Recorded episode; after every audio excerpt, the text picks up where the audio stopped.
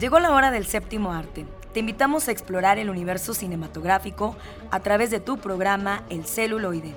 Entérate de festivales, talleres, música de todos los tiempos, ciclos, grandes leyendas, cartelera, adaptaciones, historias, entrevistas, recomendaciones, el eco de las ciencias y mucho más.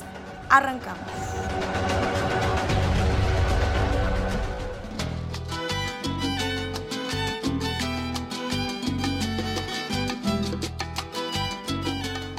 Amigos del celuloide, ya estamos con ustedes. Muchísimas gracias que nos sintonizan a través del 1190 de AM por la cultura y por el arte Radio Universidad. Gracias a los controles Eduardo Carrillo.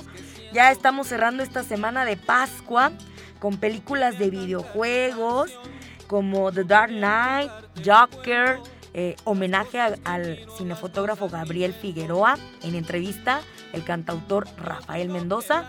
Como siempre, las recomendaciones. Así que, ¿qué les parece si arrancamos? Homenajemos al cine de ayer. Época de oro.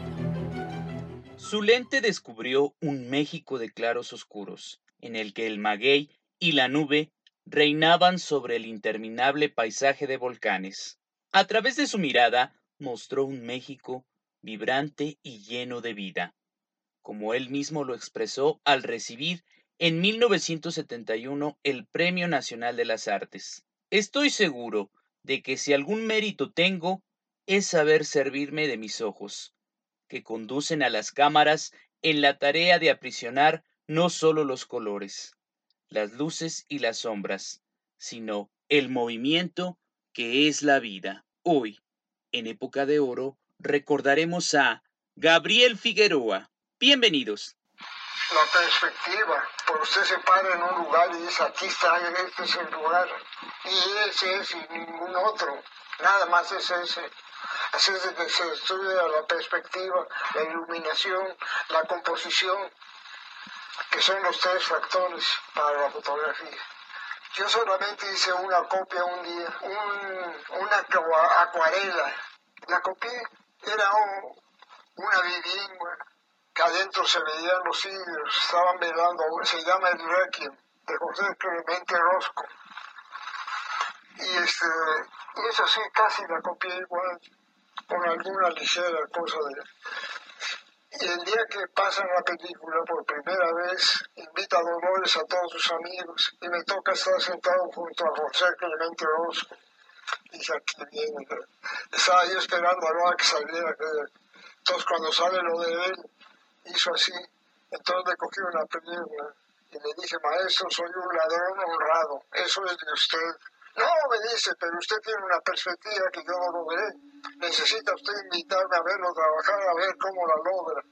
Muy amable de su parte, Pero así me contestó. Y esos son los tres factores más importantes en la fotografía. Yo estudié en San Carlos. Así también estudié música en el conservatorio. Y al mismo tiempo yo estudié fotografía. Hola, ¿qué tal amigos Radio Escuchas? Excelente sábado de cine para todos ustedes. Ya estamos en el lado nostálgico de su programa El celuloide. Y como ya escucharon, hoy vamos a recordar a el dueño de la luz, Gabriel Figueroa. Gabriel Figueroa Mateos nació el 24 de abril de 1907 en la Ciudad de México. Tras cursar la preparatoria en la Escuela de San Ildefonso, estudia pintura en la Academia de San Carlos y música en el Conservatorio Nacional. A los 16 años comienza a interesarse por la fotografía, gracias a José Guadalupe Velasco. Luego se hace amigo de otros fotógrafos como Gilberto y Raúl Martínez Solares, quienes posteriormente también se convertirían en cinefotógrafos. A los 20 años de edad, aceptó su primer trabajo en un estudio fotográfico y desde entonces no se apartó jamás de la fotografía. Durante cinco años se ocupó de la producción retratística de varios estudios fotográficos en la Ciudad de México, incluyendo uno de su propiedad, en estos estudios comenzó a descubrir las técnicas de iluminación, el encuadre y el retoque de imágenes. teniendo como referencia las fotografías que el cine hollywoodense hacía de sus artistas. Su lente capturó a un sinfín de estrellas pertenecientes al teatro y cine mexicanos. Estos retratos revelan el talento de Figueroa para fabricar imágenes, que comenzaban a formar un lenguaje personal y conferían a las estrellas cierta aura de distanciamiento, que condenó a sus admiradores a venerarlas como objetos inalcanzables. Fueron en revistas de la época en donde se publicaron un buen número de estos retratos. Mucho de lo que aprendió en su formación como retratista de estudio, como el estilo pictorialista y el uso selectivo y preciso de la iluminación, denominado retrato a la Rembrandt, fue aplicado posteriormente en su trabajo cinematográfico, no solamente en sus arriesgados close-ups que acostumbraba hacer a sus actores, sino en la meticulosa tarea de balancear el claroscuro que habría de convertirse en una de las señas particulares de su estilo. Es a partir de 1932 cuando Gabriel Figueroa comienza a participar en proyectos cinematográficos. Contratado como fotógrafo de fijas para películas como Revolución, Enemigos, La sombra de Pancho Villa, entre otras. Su trabajo consistió en utilizar su cámara fotográfica para capturar las escenas que servían para promocionar el filme en su etapa de distribución y exhibición, pero también para registrar lo ocurrido detrás de cámaras durante la etapa de rodaje. En 1935, la empresa cinematográfica Clasa otorga a Figueroa una beca para Hollywood donde tiene como maestro a Greg Tolan, director de fotografía de Ciudadano Kane.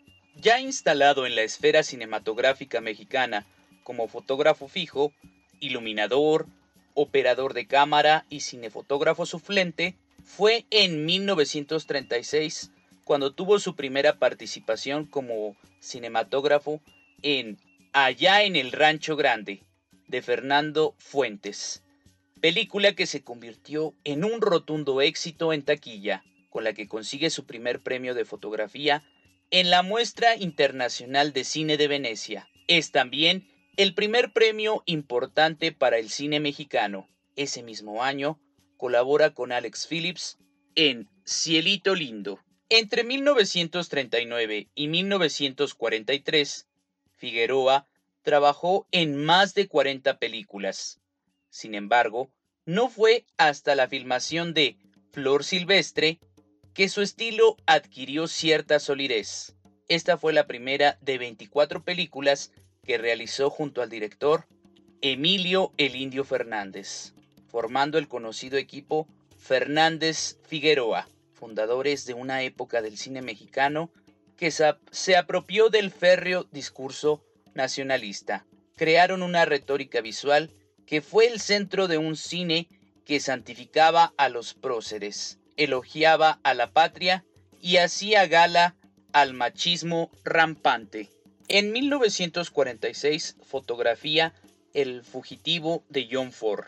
Gana el Premio Internacional de Fotografía del Festival de Cannes por María Candelaria. Funda la primera Academia de Estudios Cinematográficos y la Academia de Ciencias y Artes Cinematográficas de México. Da su apoyo a la huelga en Hollywood de laboratorios y escenógrafos, ordenando a los laboratorios de México no procesar ningún material de Hollywood. Al año siguiente, el Ateneo Nacional de Ciencias y Artes de México le otorga la medalla de oro. En 1950 comienza su colaboración con Luis Buñuel haciendo la fotografía de los olvidados, a la que seguirían él, Nazarín, Los Ambiciosos, La Joven, El Ángel Exterminador y Simón del Desierto.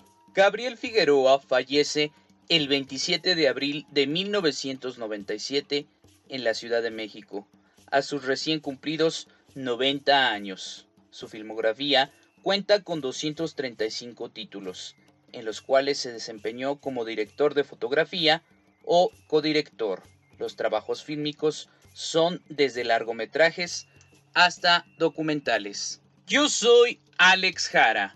Continúen sintonizando su programa El celuloide a través de la señal de Radio Universidad. Llegó el momento de recibir a nuestros invitados. Escucha la entrevista.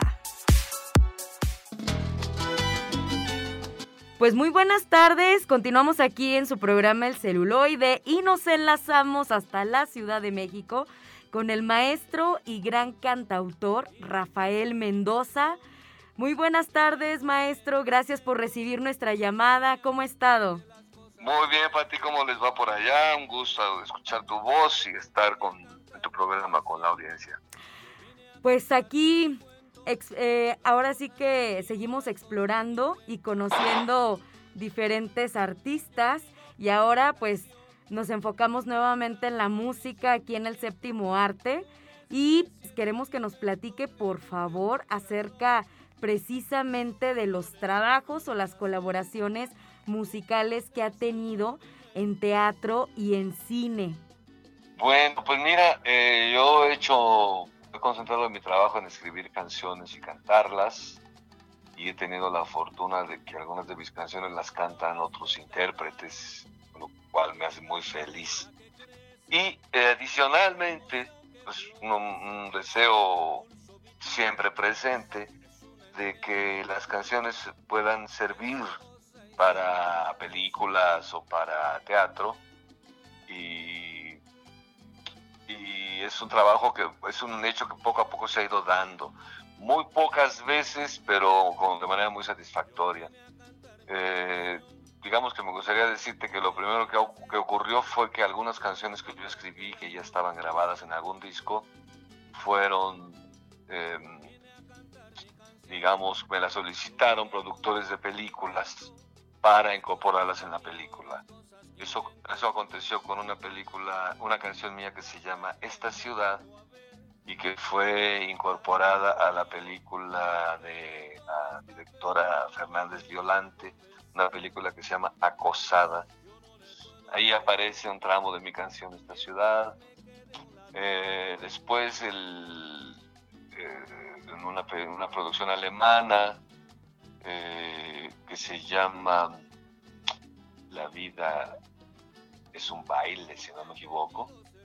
Eh, y, echaron mano de una canción mía que es una cumbia que se llama Quédate. Bailar para vivir se llama la película, es un largometraje. Eh, posteriormente, eh, Patricia Regan, una directora, hizo un corto que se llama En la, en la Milpa también incorporó una canción mía que se llama Tanto Amor, es un bolero que grabó una cantante muy querida, Nobuyo Yagi, japonesa, que canta en español. Y la versión de Nobuyo fue incorporada a esta, a esta película, este, este cortometraje. Eh, quizá el asunto más importante ha sido la película Siete Soles. Ahí sí me invitaron específicamente a escribir una canción para la película que iba es la, la, música que acompaña los créditos al final de la película. Y yo escribí una canción que se llama Siete Soles. Es la primera vez que me atreví a hacer o a evocar el canto cardenche. Y el resultado es una canción muy bella que aparece en la película Siete Soles. Eh, eh, y de más o menos la película es del 2009. Aparece en la película Siete Soles y después yo la grabé en un disco que se llama eh, Esté donde esté.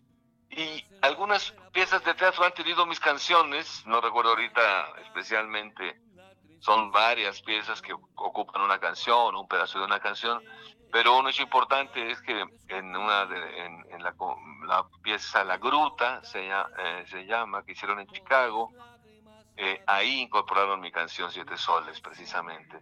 De tal modo que, pues de una manera más o menos accidentada, pero de alguna, de alguna forma constante, han aparecido mis canciones en algunas películas. ¡Wow! Muy bien. ¿Y en qué se inspira o quiénes son sus principales referentes para escribir estas hermosas canciones, que pronto ya viene un disco que se va a presentar en el Teatro de la Ciudad. Pero, ¿qué es? ¿Cuál es la fuente de inspiración para usted? Pues mira, yo, yo me asumo como un compositor, un trovador, este, y creo que por más ambiguo que suene, la fuente de inspiración es la vida misma. Eh, si pensamos con calmita y recordamos la literatura, el cine, el teatro, etcétera, nos vamos a dar cuenta que hay en realidad muy pocos temas para todas las los miles de historias que conocemos. Es eh, la relación amorosa, en su parte luminosa cuando comienza y es el clímax, o en su parte oscura cuando termina o se, se, complica. Eh, el amor, pues, la vida misma, la muerte y nuestro tiempo. ¿Qué ocurre? ¿Qué vemos? ¿Qué pasa mientras estamos vivos? Y así ha sido mi, intención de mirar el mundo que me ha tocado vivir. Y por ello en mi música pues tenemos temas amorosos, tenemos temas de que hablan de la realidad que estamos viviendo todos como mexicanos, como habitantes del mundo. Tenemos canciones que hablan de problemáticas específicas de nuestro eh, tiempo, como la migración, como la violencia hacia las mujeres, como la, muerte, como la, eh, la esperanza, eh, fin, una serie de, acontecimientos que ocurren y que nosotros vamos reportando, los vamos eh, cantándolos, intentando, yo intento descifrarlos, intento mostrarlos, intento ponerlos eh, frente a nuestros ojos, en nuestros oídos, porque me parece que la realidad es un asunto que hemos, hemos de atender, debemos estar pendientes, qué pasa, qué pasa con el de al lado, qué pasa con el de enfrente, qué pasa con nuestra gente, ¿no? Entonces, eh, los, los, fuentes de inspiración es la vida misma y lo que ustedes pueden escuchar en mis canciones son temas tan diversos como esos que les acabo de mostrar, de decir, de contar. Yo le escribo a mi ciudad, le escribo a los días que vivo, le escribo a la esperanza, le escribo a los sueños cumplidos, a los sueños perdidos, eh, al amor, repito, y a la muerte, que es un tema que hoy nos reúne, pues digamos que la muerte siempre está ahí, la cargamos incluso cada uno de nosotros, pero parece que hoy es protagonista de nuestro tiempo de manera especial. Y también de ello me he ocupado en mis canciones. ¿Cuántos años dedicados a la música? Mira, son muchos, ya no sé si me da gusto decirlo. Pero mi primer disco es de 1987. Eso quiere decir que un poco antes, unos años antes, yo ya cantaba. Mi primer disco es del 87, he escrito canciones sin parar, no muchas por cierto, pero sin, sin parar. Eh, y estoy, eh, presenté un disco el año pasado y presento otro en este próximo mes de mayo, de tal manera que es un trabajo constante a lo largo de pues, más de 30 años. Eugenia León acaba de precisamente de darle voz a, una de las canciones escritas por usted, ¿verdad?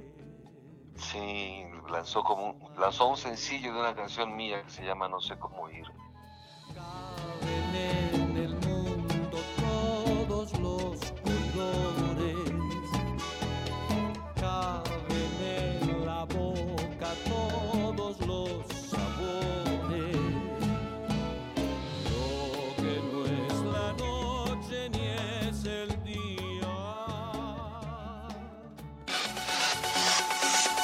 Llegó el momento de las recomendaciones. ¿Qué hacer en este fin de semana?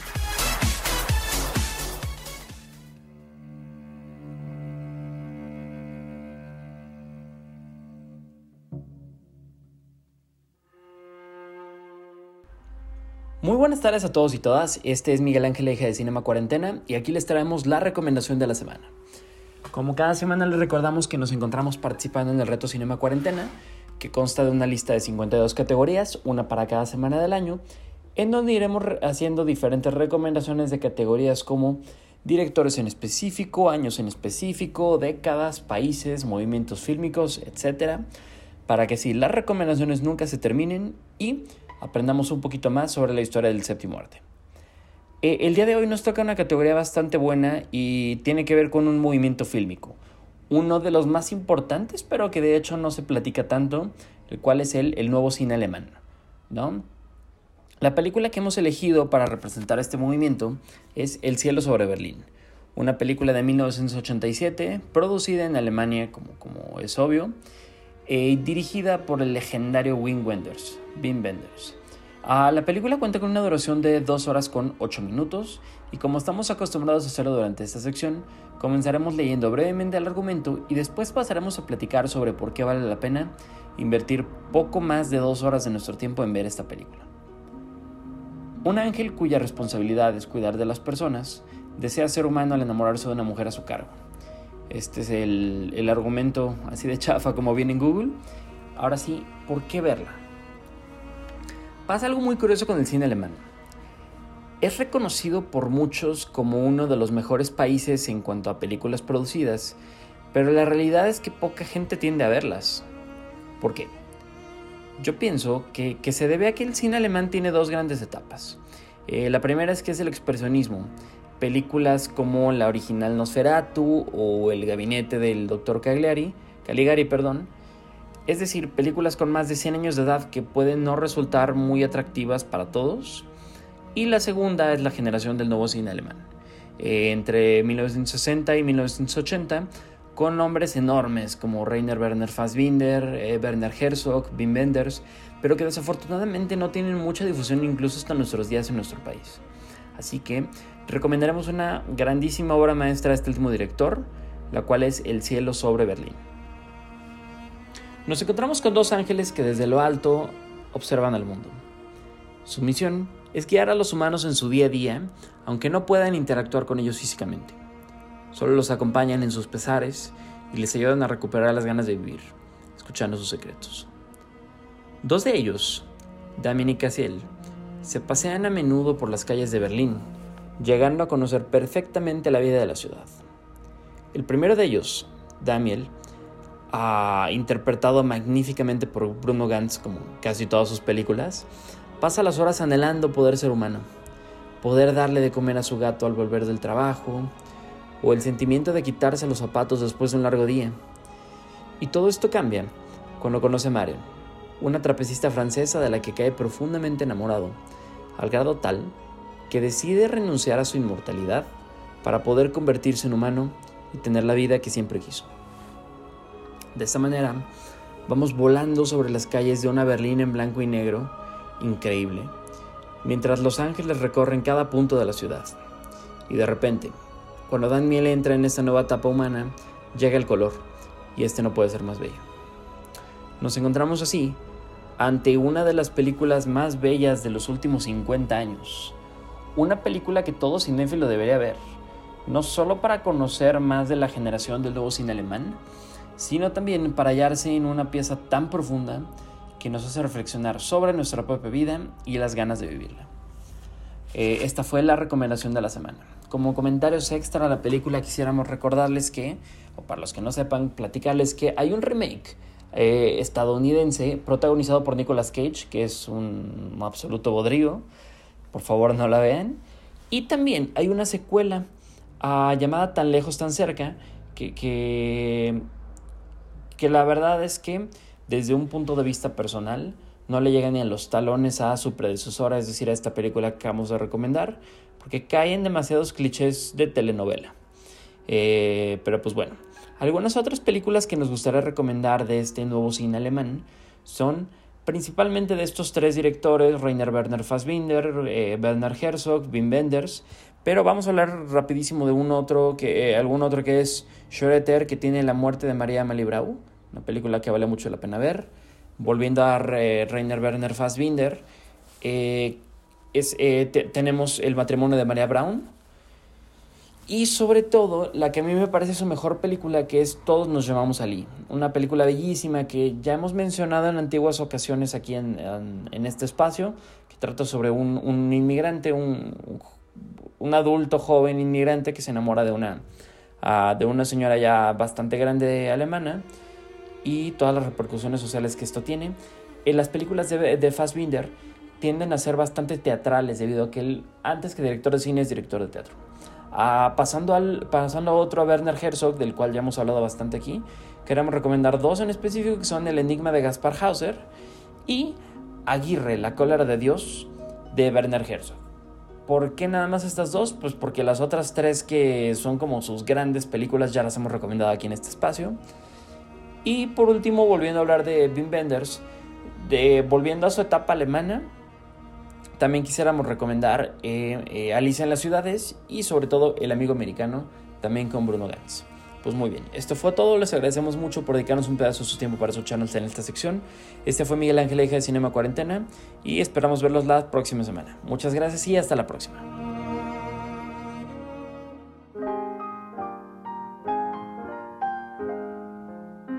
Bienvenidos a la sección de ficción, cómics y otras rolas donde ahondaremos en elementos de la cultura nerd. Adelante con esta sección.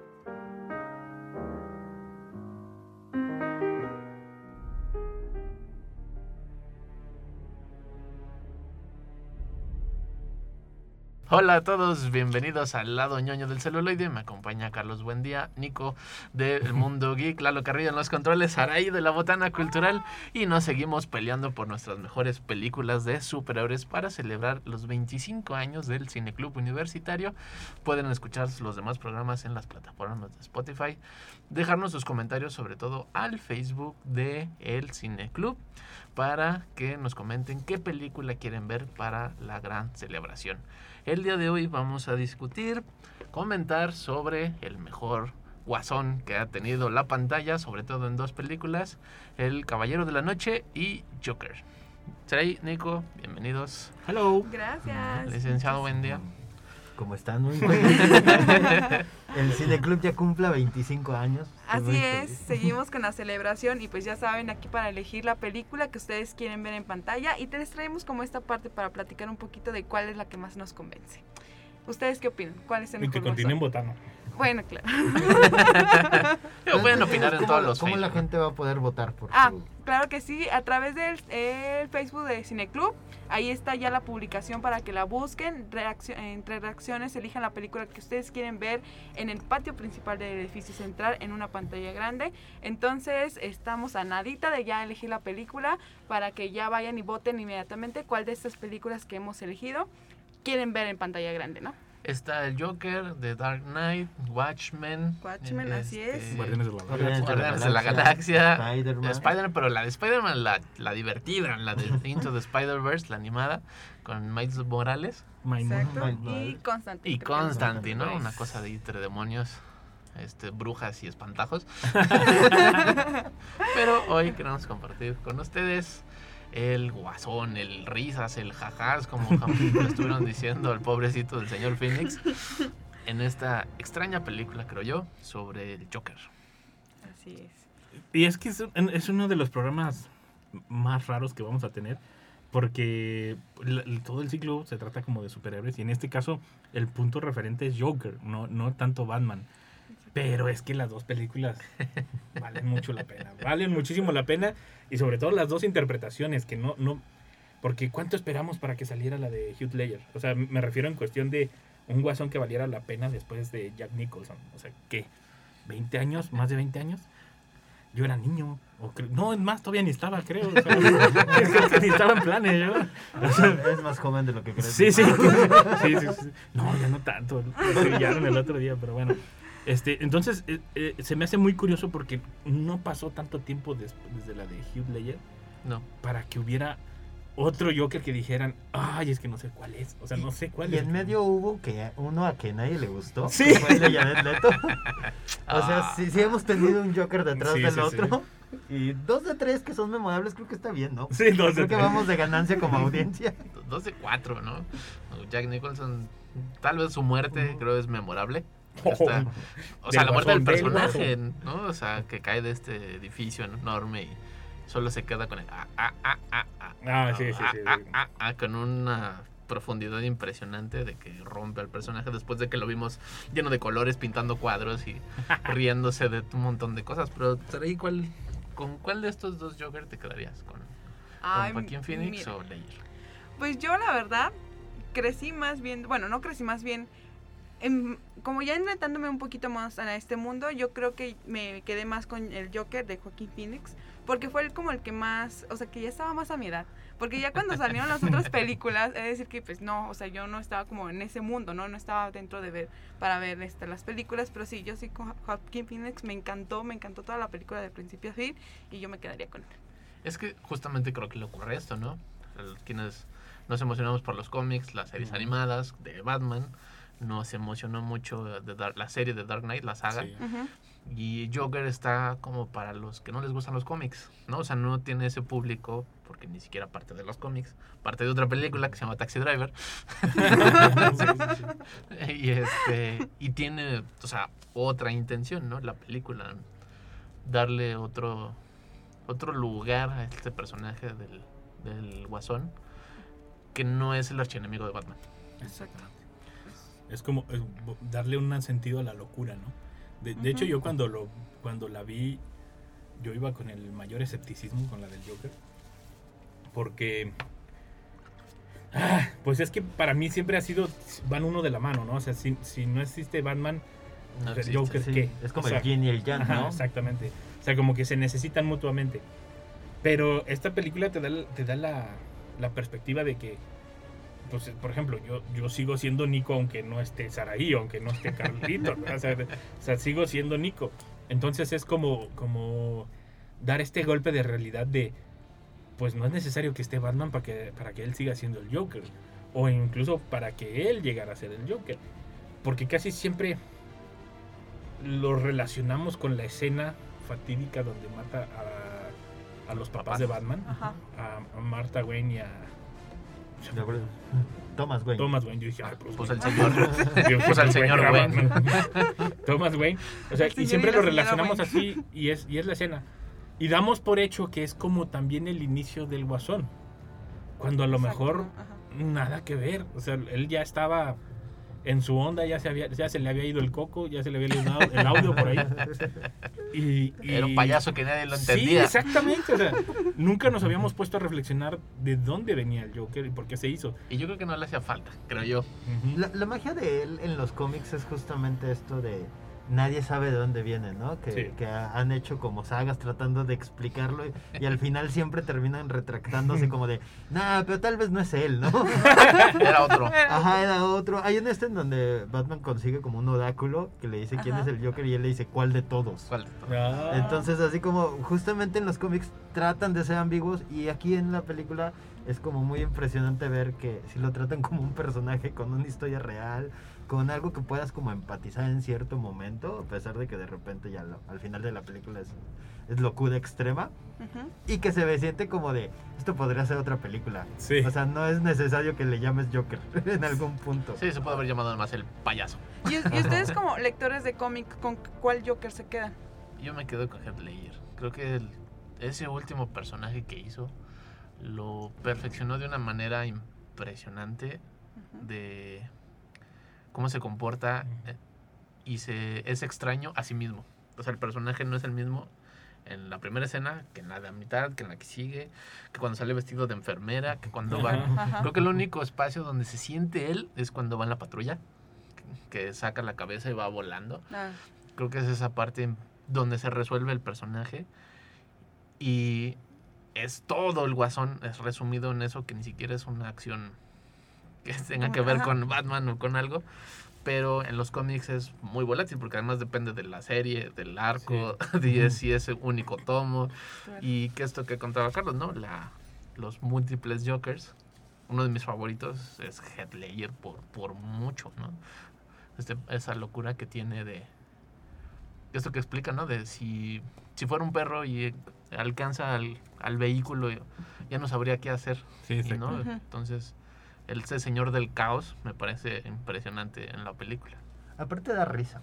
Eso es algo que, Sí. que no, que no recordaba porque te quedas justamente con la impresión de este, ¿no? De las cicatrices y su monólogo y todo esto como Y de, los, densidad. y de los tics, ¿no? Ajá, y que te, que te genera como escalofríos.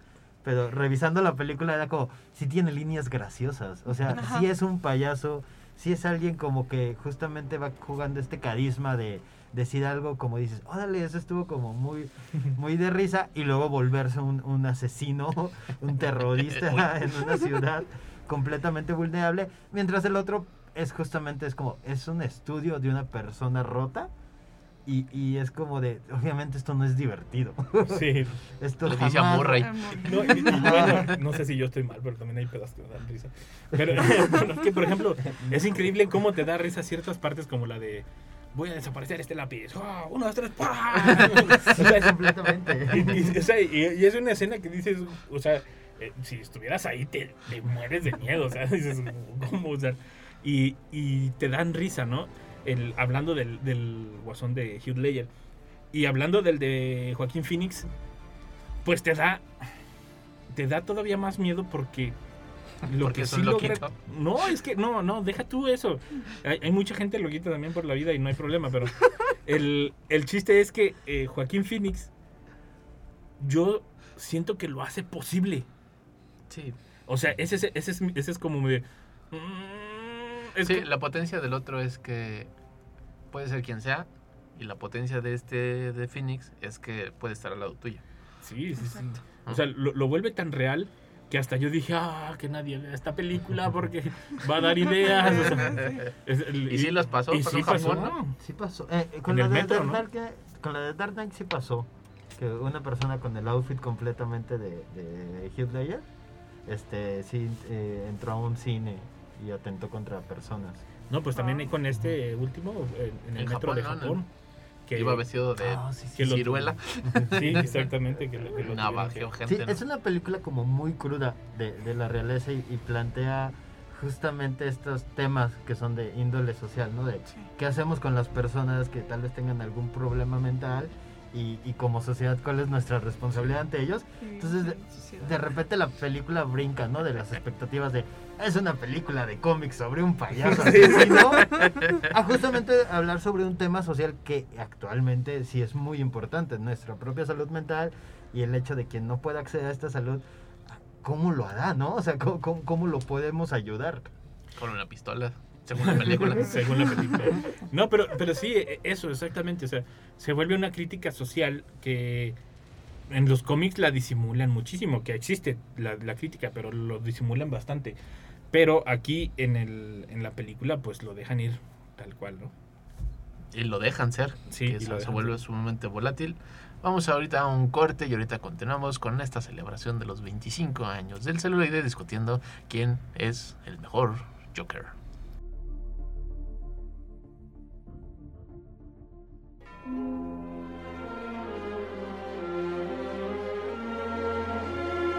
Les voy a hacer una recomendación que no pueden rechazar.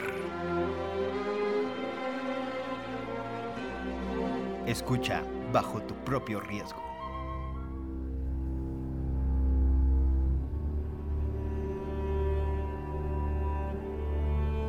Hola amigos y amigas del Celule, estamos de regreso con unos invitados de lujo, Nico de Mundo Gamer, Sadaí del Cineclub y la Botana Cultural. Y seguimos en este debate interminable de cuál Joker es mejor, Hugh Ledger, Joaquín Phoenix. No, ya habíamos dicho que Heath Ledger, ¿no?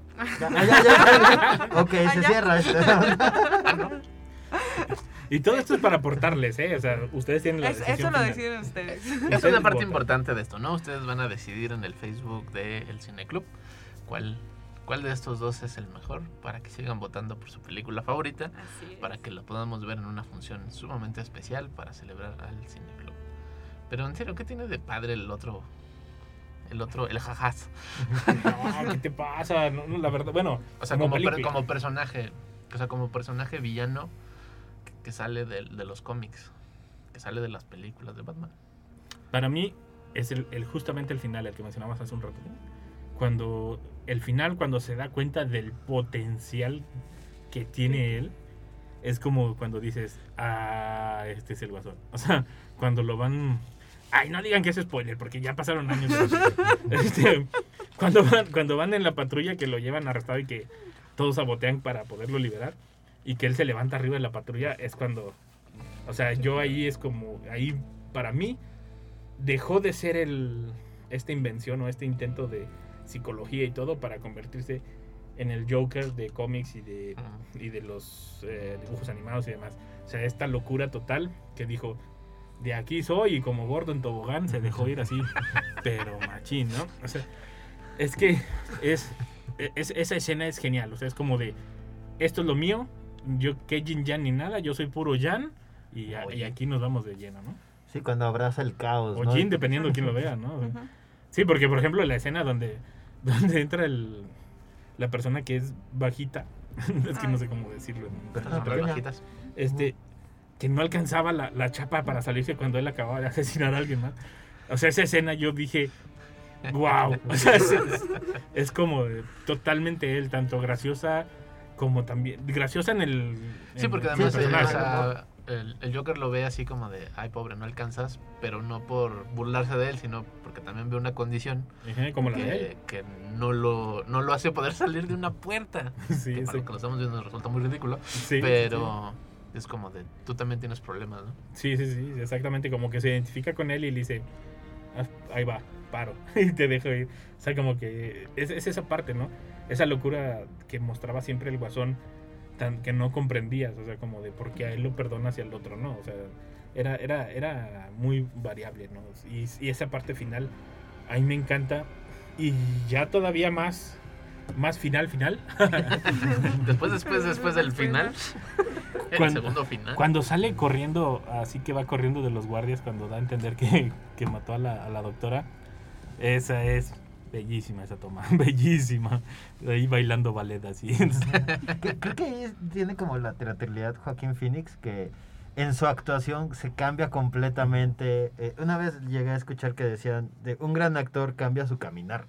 O sea, reconoces al personaje de la forma en que camina. Y aquí Joaquín Phoenix parece una caricatura, caminando todo torpe, extendiendo los brazos. Y ahí es donde culmina, ¿no? Donde se ve manchado de sangre, caminando y sintiendo que está como divirtiéndose, a pesar de que acaba de cometer un, uno- un crimen horrible. Y creo que ahí es como de, esta película sí tiene más libertad para el actor que hace el personaje del Joker, de explayarse, de experimentar, que de repente hace como danza contemporánea en el baño Sí. después de matar a Ah, esa escena es maravillosa. Pues cuando va bajando las escaleras es eh, fenomenal cuando va bailando en las escaleras y bajando. Que después se ven los contrastes, ¿no? Del, del personaje, como que cuando dice, sí, yo soy, y va bajando así como que echándole ganas. Y después cuando viene corriendo de la policía, o sea, como de, no, órale, ¿cómo le hago, no? O sea, ¿cómo salgo de este? Y sabes que lo atropellan. Exactamente. sí, ¿no? O sea, son los contrastes del, del, del mismo personaje, ¿no? O sea, como muy, muy hacia los extremos que, que lo hace interesante al personaje.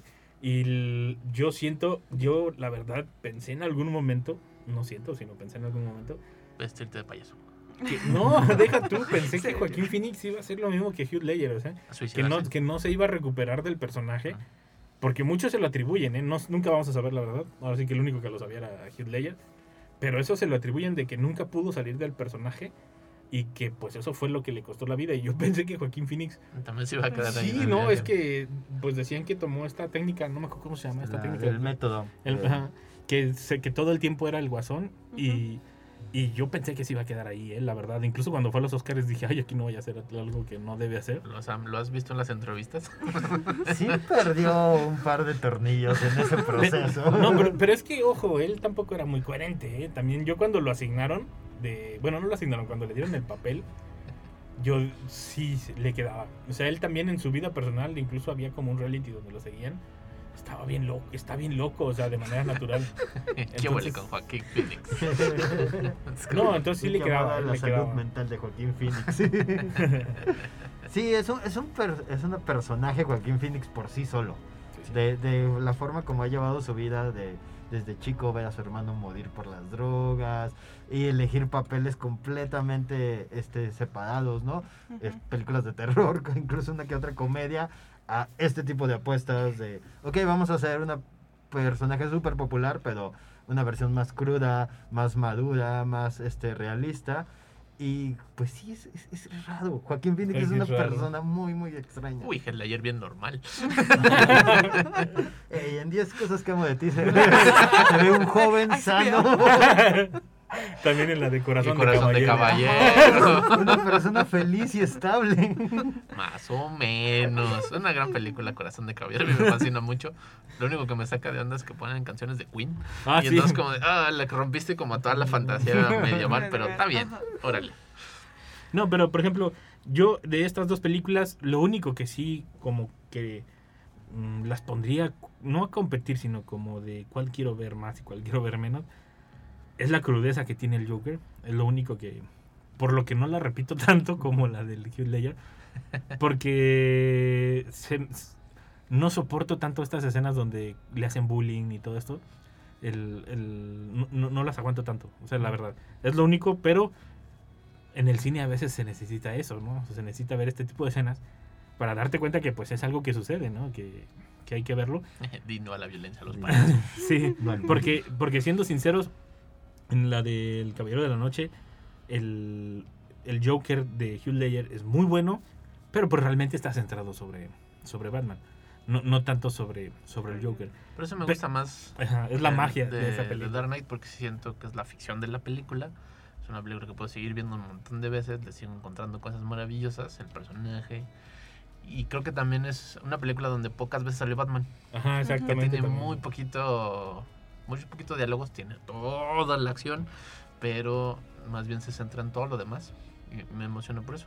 La otra del Joker no, no la veo tanto. Porque creo que todos ya hablaron tanto de ella. Y nos impactamos por lo mismo. Que ya no, ya no hay necesidad de volverla a ver. Ya, ya le encontramos todas sus tripitas. y desde que me cayó el 20 al estarla viendo, que era Taxi Driver, la verdad me desilusionó mucho.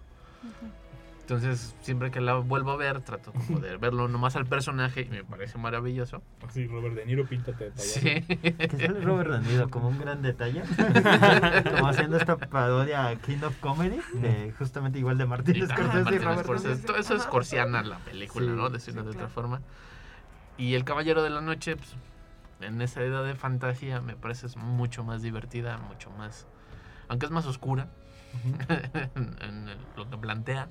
No lo plantea tan directo como el Joker, que no, no, no compiten en eso. Pero me sigue gustando mucho más este guasón, que está mucho más cerquita del cómic y que creo que está mucho más cerquita de la frase icónica de Batman, de la muerte de los padres de Batman, ¿no? El, Sí, sí, sí. algunas veces has visto al diablo bailar bajo la luna. Y entonces eso nadie lo ha podido volver a llevar a la pantalla, ¿no? Y creo que Ledger está en la rayita de haberlo logrado. Que no lo quiso hacer porque prefirió estar vestido de, de enfermera y, y bombardear cosas y volver locos a Que esa escena todos. fue accidente, ¿eh? Sí, Eh, esa eh, escena ocurre de puro chiste. Ajá. Porque incluso cuando Sí. con el que no funciona, él se regresa porque no funciona. Fue real, o sea, no había jalado el, el- la explosión. Porque incluso el- creo que el susto así como que sí, sí fue real. o sea, Sí, que- es como no voltees, no voltees y tenga. sí, ¿Tú, sí, sí. tú, Sí. Yo. ¿Con quién te quedabas? ¿Igual con Joaquín Phoenix? Ay, no sé. Después no, de yo esta sí plática. O sea, ¿el traje morado o el traje ciruela? sigo- no, yo sí me sigo quedando con Joaquín Phoenix. Yo sé, siento que es más la cercanía, ¿no? Fuera de eso, yo creo que sí. Que eso también impacta mucho en las generaciones. En las que Claro. Justo. Porque a nosotros que nos tocó ver y aparte no ver porque nos tocó Adam West. Sí, Ajá. exactamente. El mejor que también era, un, también era un buen guasón a su manera. Pero nosotros que nos tocó ver y que estábamos más abiertos a ver todo eso, lo anterior, o sea, que porque somos fans de los cómics y todo esto, que veíamos todo esto y, y tratando de ser. ¿cómo se llama? ahora, ahora, ahora, luego, luego. Como- por- nosotros que le damos seguimiento, ¿no? Es, es- es diferente. Y Sí, ya las claro. nuevas generaciones pues dicen, pues a mí el que me tocó y los demás, sáquese, ¿no? Sí, es como una gran película para nuevos espectadores. ¿No? O sea, una que te va a impactar brutalmente. Sí, si no has visto Taxi Driver, Joker es como, También ¿qué, eso, qué ¿eh? pasó Ajá, con exacto, esto? ajá. Ajá.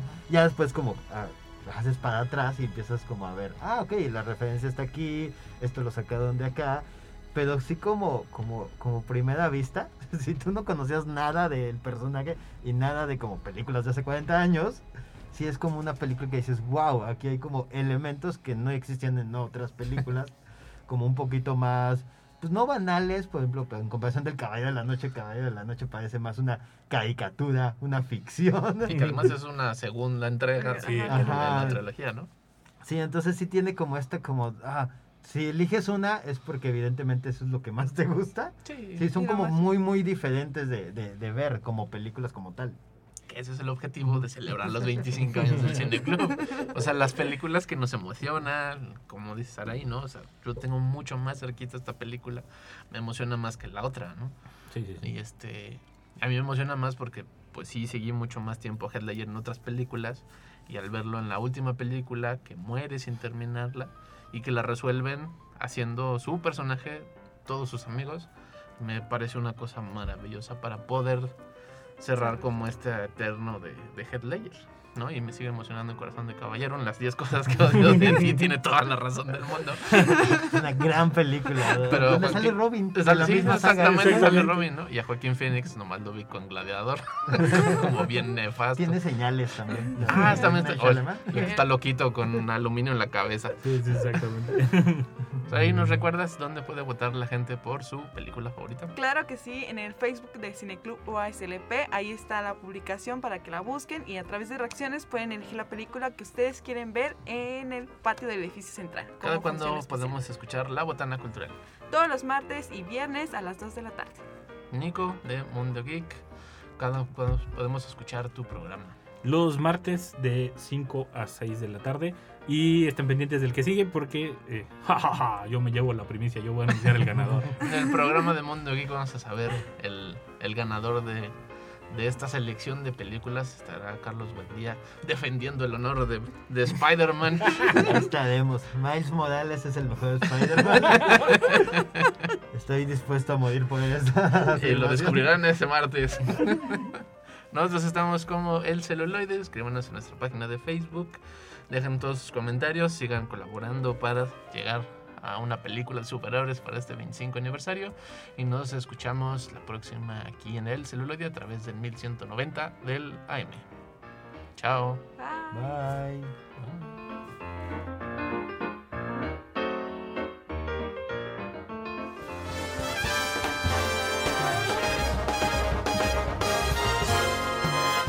Esto fue El Celuloide.